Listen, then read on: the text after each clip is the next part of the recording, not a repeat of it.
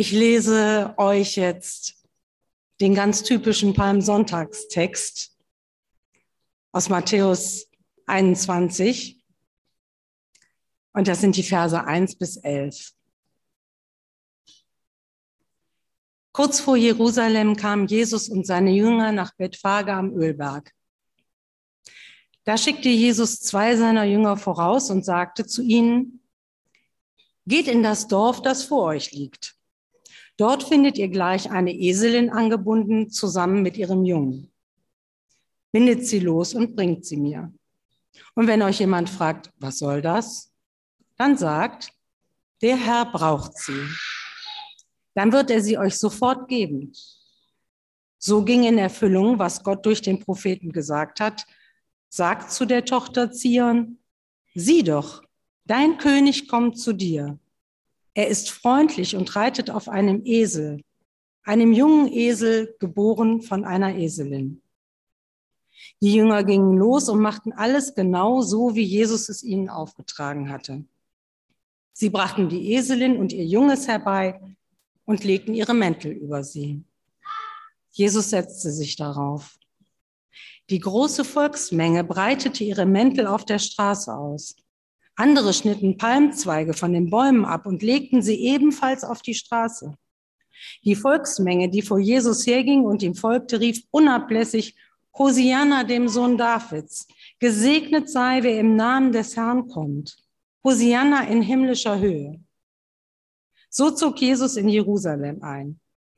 Die ganze Stadt geriet in Aufregung. Die Leute fragten sich, wer ist er nur? Die Volksmenge sagte, das ist Jesus, der Prophet aus Nazareth in Galiläa. Jesus war ja ein Popstar. Die Leute liebten ihn offensichtlich und liefen hinter ihm her. Und nun war er unterwegs nach Jerusalem und äh, er wollte da mit seinen Jüngern das Passafest feiern. Und weil das ja ein großes Pilgerfest ist und alle Welt, also das ganze Judentum quasi am liebsten in Jerusalem wäre, waren ganz viele Menschen auch unterwegs dahin und Jesus war mittendrin und es war vor, hinter, um Jesus ein riesengroßer Tross von Menschen, der auf Jerusalem zuströmte. Und nun schickt Jesus zwei Männer los, um einen jungen Esel zu besorgen. Äh, das ist auf der einen Seite natürlich die Erfüllung einer Verheißung, dass Jesus, also der König, als König, auf einem Esel eingeritten kommt. Das äh, haben wir gerade gelesen, dass das die Erfüllung einer Verheißung Gottes ist, einerseits. Andererseits muss man aber auch wissen, äh, was denn der Esel bedeutet. Es war im antiken Israel seit dem ersten König Saul das Reittier des Königs, wenn er in Frieden kommt. Wenn ein König in Kriegsabsichten kommt, kommt er mit einem Streitross, mit einem gepanzerten Kriegspferd. Aber wenn er zu Besuch kommt oder zu Verhandlungen oder um Frieden zu bringen, dann kommt er auf einem Esel, möglichst einem jungen Esel, der noch recht kräftig ist. Das heißt, Jesus wusste ganz genau, was dieses Symbol bedeutete, dass er auf dem Esel geritten kam.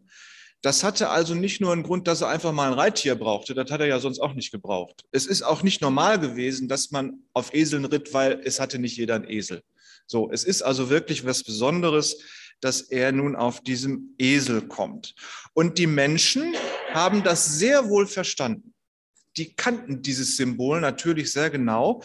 Und offenbar waren sie auch bereit, Jesus als König zu empfangen. Also die fanden das jetzt nicht ein bisschen groß abgebissen, dass Jesus auf dem Reittier des Königs kam, sondern offensichtlich haben sie sich darauf eingelassen und haben ihre Kleidung und Palmzweige, wie wir das gerade gesungen haben, vor Jesus auf den Boden gelegt, damit er drüber reiten konnte. Das ist so ein Symbol gewesen, wie wenn wir heute einen roten Teppich ausrollen, wenn interessante, wichtige und Ehrengäste kommen.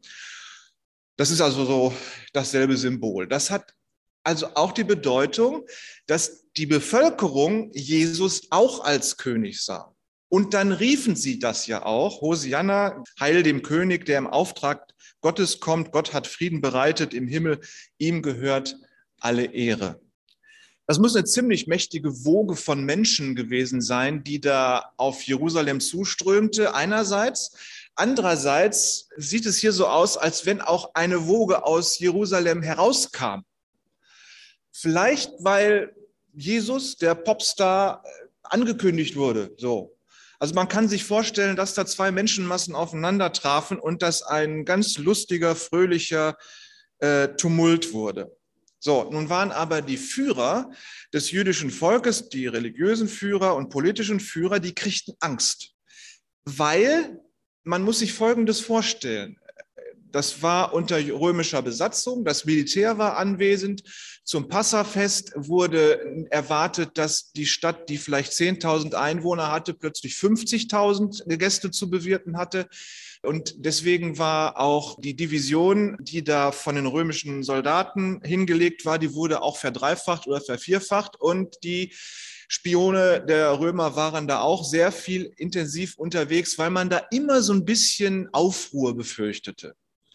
Und jetzt kommt da einer auf einem Königsesel und die Bevölkerung begrüßt ihn als König. Doch halt, es gibt in Jerusalem ja schon einen König. Wenn jetzt noch ein König kommt, dann gibt es Krieg. Also zumindest einen Aufruhr. Das heißt, das ist eine wirklich, wirklich spannende, kitzlige Situation. Die Römer zuckten schon so ein bisschen ihr Schwert und die politischen und religiösen Führer der Juden riefen dann Jesus zu, bring doch deine Jünger zur Vernunft, dass sie schweigen. Die hatten Angst, verständlicherweise. Das war auch angebracht, in dieser Situation tatsächlich Angst zu haben. Und Jesus antwortete ihnen dann und sagte, wenn sie schweigen, werden die Steine schreien.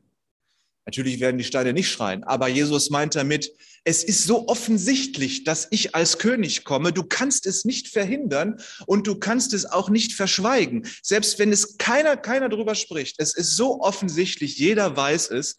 Und wenn man allen den Mund verbietet, es ist offenbar. Man kann es nicht verhindern. Es ist jetzt soweit.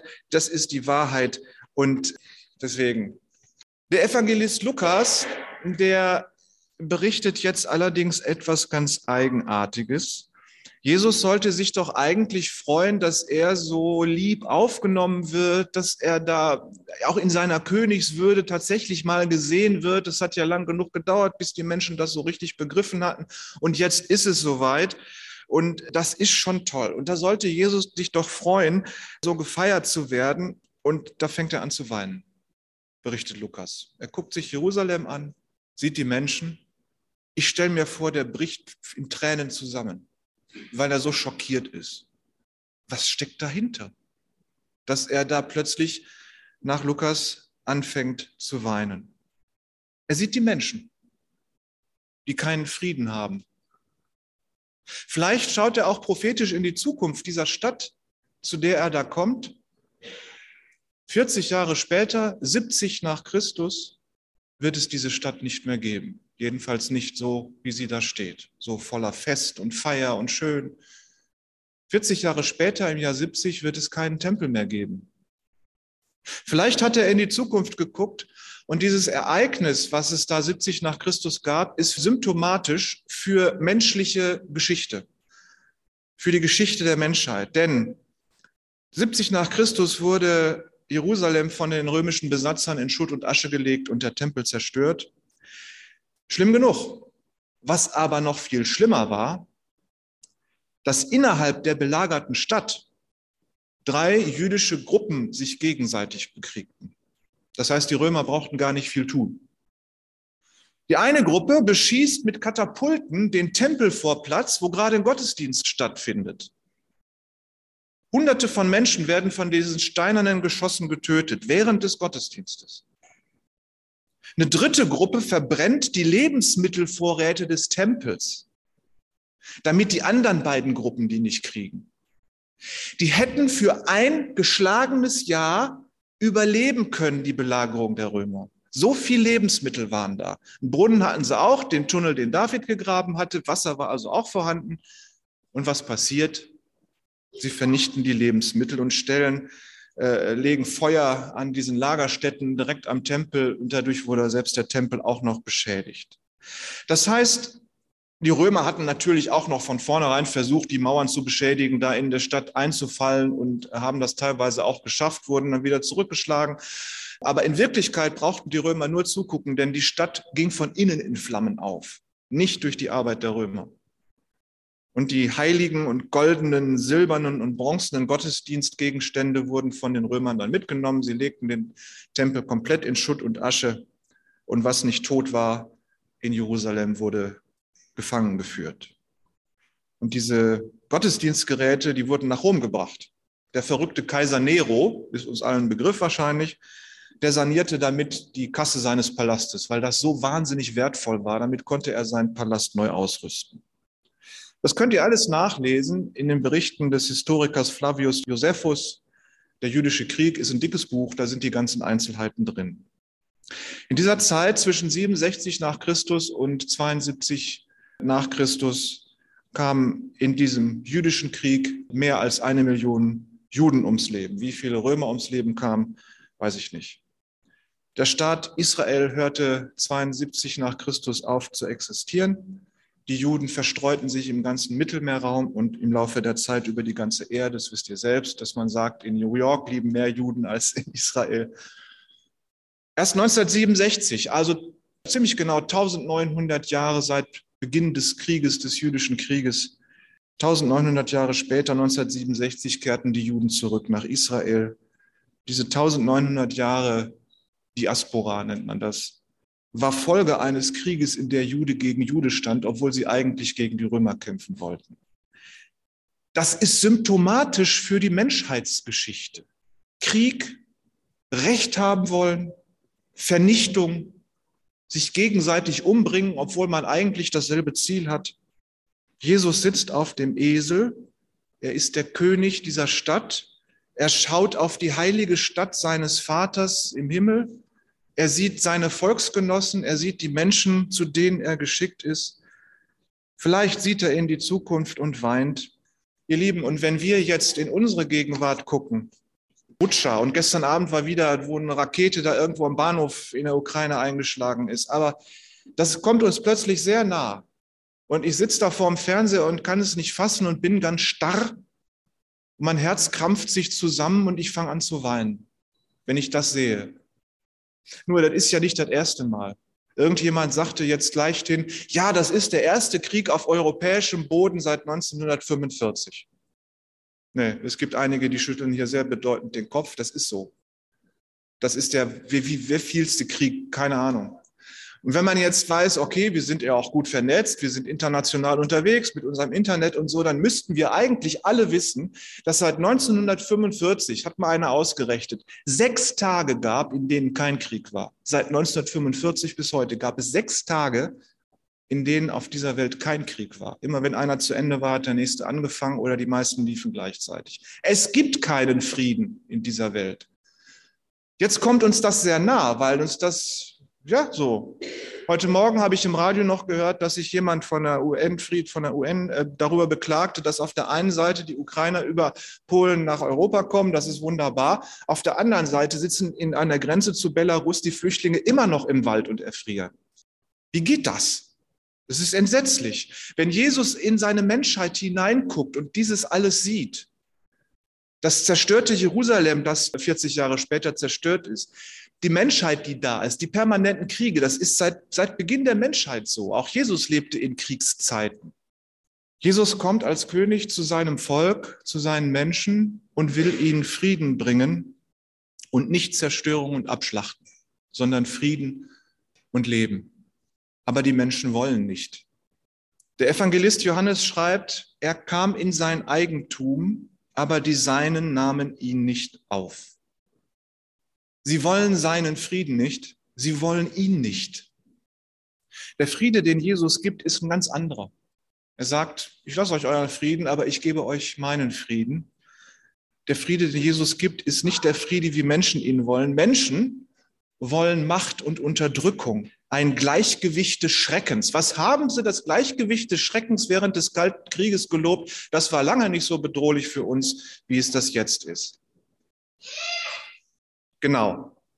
Psalm 8 steht, aus dem Munde der jungen Kinder und Säuglinge hast du dir eine Macht zubereitet, dass du vertilgst den Feind und den Rachgierigen. Wenn Kinder schreien, sollen die Rachgierigen und Feinde schweigen. Gleichgewicht von Macht und Unterdrückung, Gleichgewicht des Schreckens, das nennen die Menschen Frieden. Sie wollen ihr Recht haben, sie wollen ihre Ruhe haben. Ein Mensch, der Friede sagt, der meint Unterdrückung der anderen. Da sollen die Kinder wohl schreien. Frieden, wie die Welt ihn meint, ist Frieden, der mit Angst erkauft wird. Ich habe ein wichtiges Wort gelernt in den letzten Wochen, nämlich Sicherheitsarchitektur. Putin zerstört unsere Sicherheitsarchitektur. Das ist Frieden. Und dahinter steckt politische Macht und Waffen, Angst und Blut. Das ist Sicherheitsarchitektur. Wenn Putin Frieden haben will, dann müssen alle anderen Angst haben. Wenn wir Frieden haben wollen, muss Putin Angst haben. Irgendeiner hat immer Angst. Völlig egal, am Ende wird der siegen und seinen Frieden durchsetzen, der den anderen am besten Angst machen kann und die meisten Waffen hat. Jesus brachte damals den Frieden den konkurrierenden Gruppen der Juden und auch den Frieden den Römern. Aber die wollten auch nicht. Die jüdischen Gruppen vernichteten sich gegenseitig. Und am Ende brachte der den Frieden, der die meiste Macht hat. Und das waren die Römer. Und die setzten dann ihr Zeichen Pax Romana über diese Stadt. Pax Romana, das heißt auf Deutsch Frieden Roms, der Frieden Roms, der römische Frieden. Und das ist ein Frieden aus Blut, aus Feuer, aus Tod. Das ist Totenstille. Das ist Totenfrieden, Pax Romana. Und das ist der Frieden aller anderen Großreiche auch immer gewesen. Die Pax Romana, der Frieden der Römer, stand auf jeder Standarte einer römischen Militäreinheit. Das ist der Frieden des erfolgreichen Tötens. Jesus wird als König überschwänglich begrüßt, aber dieselben Leute, die ihm heute zujubeln, die werden Freitag brüllen, kreuzigt ihn, dauert keine fünf Tage. Denn seinen Frieden wollen sie nicht. Sie hatten nämlich auch gedacht, dass Jesus kommt und endlich mit diesen Römern aufräumt, dass er die jüdischen Parteiungen miteinander verbindet, ein wunderbarer großer Politiker und Kriegsheld wird und dass er auch mit Gewalt und Blutvergießen und mit Tod die Römer aus dem Land vertreibt. Aber er tut's nicht. Sein Friede ist nämlich ein anderer. Und den wollen sie nicht. Und deswegen, dann kreuzigt wenigstens den, dann haben wir wenigstens ein bisschen Blut. Jesus entlarvt die Macht der Mächtigen und sagt, wenn ihr Frieden sagt, meint ihr Tod oder Sicherheitsarchitektur. In Offenbarung 3, Vers 20 sagt Jesus seinen Nachfolgern, gebt acht. Ich stehe vor der Tür und ich klopfe an. Wenn jemand meine Stimme hört und die Tür öffnet, dann werde ich bei ihm einkehren und werde mit ihm das Mahl halten und er mit mir. Das sagt er zu seinen Nachfolgern. Da klopft er an da steht er vor der Tür und klopft an. Der geht nicht einfach rein, der bricht nicht einfach ein, der drängelt sich nicht einfach vor, er fragt. Er bittet um Einlass. Vor Jerusalem hat er sich auch nicht aufgedrängt. Klar, er hat dieses Symbol des Esels genommen, das steht auch als Verheißung im Alten Testament. Und die Leute hatten schon lange gepeilt, dass er etwas Besonderes ist. Und als er dann auf dem Esel kam, war ganz klar, wir übergeben ihm die Schlüssel der Stadt sozusagen. Ja? Die Menschen haben ihn als König willkommen geheißen. Das hat er sich nicht nehmen müssen. Das haben die ihm gegeben. Er hat quasi mit dem Esel angeklopft, ja? So, ich stehe vor der Tür und klopfe an und ihr lasst mich rein. Und so ist das mit dem Esel ein Symbol gewesen des Anklopfens. Macht mich zu eurem König und sie haben Ja gesagt. Er kommt zu dir und klopft an. Und dann nimmt er nicht dein Leben in Besitz. Er bricht nicht ein und drängelt sich nicht vor, er nimmt nicht dein Leben in Besitz, obwohl es ihm eigentlich schon gehört. Er ist der Schöpfergott. Er wartet aber, bis du ihn in deinem Leben willkommen heißt. Jesus ist nett. Jesus ist freundlich. Jesus ist angenehm. Und Jesus ist König. Er bringt Frieden. Und wenn du ihm dein Leben lässt, dann setzt du ihn auf den Thron deines Lebens. Und dann ist er nicht einfach Nummer eins, weil wenn er Nummer eins wäre, könnte er zwei, drei, vier, fünf, zehn werden und irgendwann verschwinden. Nein, Jesus ist Zentrum deines Lebens und alles dreht sich immer um ihn. Der war schon immer Zentrum deines Lebens, da hast du es noch gar nicht gewusst. Jesus ist das Zentrum eines jeden Menschen, ob sie es wissen oder nicht.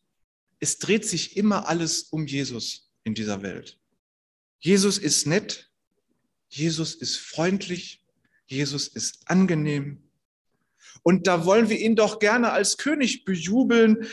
Wir lassen ihn in unser Leben, du lässt ihn in dein Leben und dann bist du begeistert, begeistert. Und dann ist nur die Frage, ja, willst du denn seinen Frieden auch haben? Wir bejubeln ihn als König, haben wir in den Liedern gesungen, Hosianna, wir singen es in unseren Liedern, wie wir ihn als König loben. Aber wenn er dann auf dem Thron unseres Lebens sitzt und uns den Frieden anbietet, Jesus, dein König, er ist sanftmütig. Jesus, dein König, er ist demütig. Jesus, dein König, er ist erfrischend. So ist sein Frieden, demütig, sanftmütig und erfrischend. Das hat nichts mit Sicherheitsarchitektur und Gewalt zu tun. Und dann, wenn er dein König ist, dann musst du doch auch sanftmütig, demütig und erfrischend sein und Frieden bringen. Man merkt so ein bisschen die Last, die da dran hängt, nicht? Hinter dieser Aufforderung, so zu sein wie Jesus. Und dann bekommst du vielleicht ein schlechtes Gewissen, weil du genau weißt, hm, das schaffe ich nicht. Sanftmütig, demütig, erfrischend und friedlich zu sein. Ja, manchmal funktioniert das, aber naja, wir sind Menschen. Schlechtes Gewissen kriegt man dann, wenn man denkt, man muss irgendwas leisten. Aber hast du vergessen, dass Jesus ja für dich sanftmütig ist? Er will dich erfrischen. Er ist für dich demütig, wenn er auf deinem Lebensthron sitzt. Das heißt eben nicht, dass du ihm alle Wünsche von seinen Augen ablesen musst, um das dann sofort zu erfüllen. Welche Wünsche eines Gottes könnten wir erfüllen? Das ist ja völliger Blödsinn. Wenn Jesus auf dem Thron deines Lebens sitzt, dann heißt das, dass er dir dienen will. Das ist wieder die göttliche Umkehrung der Verhältnisse, merkt er? Der König dient dem Sklaven. Der König, unser Schöpfer, Gott dient uns, dir und mir. Das ist der Frieden, den Jesus meint. Gegenseitiges Dienen in Demut und Sanftmut und Freiheit. Das ist das, was Jesus mit Frieden meint. Und dann kommt der böse Nachbar und wir stellen eine Mauer des Schweigens und des Zorns zwischen uns. Man tut ihm ja nichts Böses, aber man hält wenigstens Abstand und wehe, der kommt mir zu nahe, da muss irgendwas passieren. So, es ist also immer eine Mauer des Schweigens und derjenige, der das am besten kann und am längsten aushält, der ist dann der Stärkste. Da ist auch eine Friedensarchitektur man verträgt sich nicht, man will nichts miteinander zu tun haben, aber man bringt jedenfalls keinen um. Oder in der Familie ist man dann verletzt und dann schweigt man mit einem vielsagenden Schweigen, das sehr bedrohlich ist. Da ist dann auch eine Friedensarchitektur. Man schlägt sich ja wenigstens nicht.